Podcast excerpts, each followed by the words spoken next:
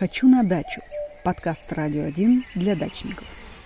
Этим летом по сравнению с летом 2020 года количество запросов на страхование квартир и домов выросло на 39%. К страхованию жилья подтолкнула и пандемия. Люди больше времени проводят дома или уезжают за город. Повышается не только уровень риска, но и значимость жилья.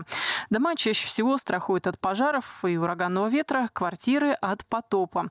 А чего стоит застраховать дачу? Об этом будем говорить с председателем общественной организации «Московский союз садоводов» Андреем Тумановым. Андрей Андрей, здравствуйте. Здравствуйте. Что на даче самое уязвимое и вообще какой договор страхования стоит оформлять на дачный участок и дачный дом? Надо понимать, что дача штука ценная, э, что это та самая недвижимость, которая может быть э, единственная или вторая после квартиры у людей. Поэтому, естественно, нужно, чтобы она была каким-то образом защищена. Чаще всего, конечно, это от пожара, потому что пожар – это проблема, которая преследует дачные товарищества. Дело в том, что э, на дачных товариществах, э, в дачных товариществах, э, ну, очень, скажем так, скучное строительство. Обычно это 6 соток, это не ЖС, где-то по 12 соток, может быть, и побольше. Поэтому, если вдруг кто-то, вот ваш сосед, э, там, разгильдяй, загорелся, или там, что-то, салюты делает, а, то риск это а, для целого такого куста, для нескольких а, домиков. И в принципе, если случается пожар, как правило, страдают и соседи. Мы с вами поговорили о том, что ну, одна из проблем – это скученность э, строений на дачных участках, э, и поэтому главный риск – это все-таки пожар.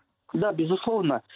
Э, тем более, вот давайте подумаем, ведь э, большинство строений на дачных товариществах это, ну, я не хочу называть словом самострой, но в принципе это то, что строилось без плана, без проекта, э, ну просто вот из каких-то из материалов, которые достали в свое время, там нашли где-то. И внутри, вот я по своей первой профессии электрик, я когда-то работал электриком после школы, э, я прекрасно знаю, что э, внутренняя разводка э, электрической сети, она, как правило, делалась в свое время тоже абы как, знаете, либо это были не специалисты, не профессионалы, либо из каких-то э, остатков. Э. Вот представьте, вот если, как говорят электрики, посажен алюминий на медь, рано или поздно будет короткое замыкание, и а короткое замыкание – это обязательно пожар. То есть внутренние сети электрические в садовых домиках ну, на 90% не соответствуют каким-то нормам Э, и поэтому они, как правило, это проблема, та, которая рано или поздно э, будет э, реализовано, что называется. Поэтому, дорогие друзья, будьте внимательны. Лучше, конечно, переделайте свою проводку электрическую, если это возможно, конечно. По поводу пожаров понятно, но я вот знаю, что в Подмосковье уже не первый год есть участки, которые в связи с реконструкцией тех или иных дорог регулярно затапливает по весне. И не только по весне, иногда и там, когда дождливое лето, и когда уже есть какие-то посадки, там а, воды по щиколотку, ну и понятно, что какой урожай ждать а, в такой ситуации. От потопа можно застраховаться? Я, конечно, можно. Можно от всего застраховаться, даже от э, падения метеорита. И, в принципе, э, страховка – это дело так творческое. Если у вас проблемы, допустим, со скученностью, то самое главное – это от пожара. Если у вас река рядом, если у вас мелиорация не сделана, то, конечно, страховка, главное – это от наводнения и прочее.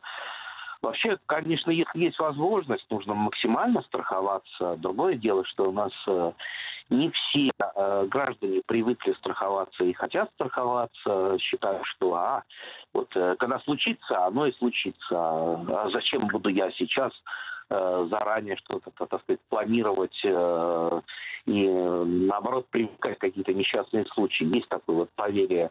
Но все-таки, все-таки, если мы посмотрим на различные страны, развитые страны, Э, нет не застрахованных строений, нет не застрахованных автомобилей, нет не застрахованных практических людей.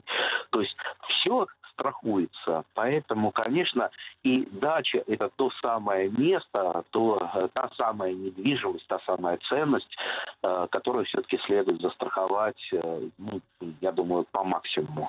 А вот грядки. Вот клубника та самая, которая может попортиться из-за потопа. У нас урожай вообще кто-то страхует, кроме фермеров, ну, сельхозпроизводителей? Нет, я думаю, садоводы не страхуют урожай, потому что, ну, это немножечко так вот даже смешно бывает потому что, ну, это же не промышленные посадки, вы никогда не докажете, что, допустим, наводнение у вас э, испортило весь урожай. Чаще всего, конечно, садоводы не страхуют урожай, тем более это все-таки 6 соток на 6 сотках э, Э, не такой большой урожай, как, допустим, у соседнего фермера. В случае, когда причиной пожара стала не твоя проводка, а проводка соседа, на какую вообще компенсацию может э, рассчитывать человек? Вот мы уже говорили, что ну, скучно, как правило, дачные дома построены, и вот ситуация, когда загорелся один дом, а сгорели в результате еще пять, но она такая очень реальная. Нет, ну, конечно, если ваш дом застрахован, то э, все равно будет страховое покрытие по чьей, если даже это по вине вашего соседа. Ну, а далее, скорее всего, страховая компания может, может э, начать судиться с э, виновником происшествия. Э, поэтому-то вот я и говорю, э, желательно все-таки навести порядок у себя на даче, Э, потому что пожарная безопасность, э, это кажется, кажется что-то такое, э, то, что кто-то требует зачем-то, но это же прежде всего для вас, для сохранения вашей собственности, для сохранения ваших денег, для сохранения вашей нормальной жизни. Спасибо большое, Андрей Владимирович. Андрей Туманов был с нами на связи, председатель общественной организации «Московский союз садоводов». Говорили мы о том, что нужно в первую очередь и от каких рисков застраховать на дачном участке.